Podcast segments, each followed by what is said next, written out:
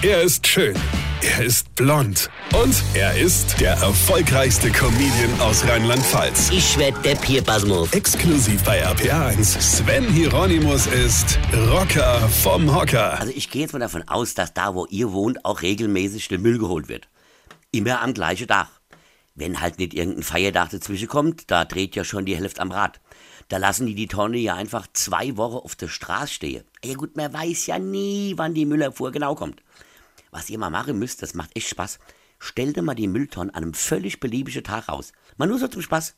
Ihr glaubt gar nicht, was in der Nachbarschaft für Irritationen sind. Die drehen dann alle am Rad. Wie, heute schon? Das gibt's doch gar nicht.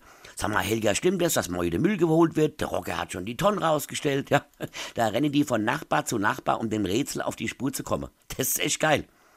Was aber auch geil ist, wir haben einen Nachbar, der ist ein echtes Phänomen. Ich glaube, dessen größte Angst ist, dass irgendjemand sein Müllton klauen könnte. Der Müllwaremann hat noch nicht richtig die Tonnen vom Ware gehoben, da rennt er schon aus dem Haus hinaus und schiebt die Tonnen direkt zurück in seinen Hof. Wie macht denn der das? Lauert der den ganzen Tag hinter der Gardine und wartet, dass die kommen oder was? Hat der nichts zu schaffen? Ist das ein Kumpel von meinem Sohn? Wie macht man sowas und vor allem warum?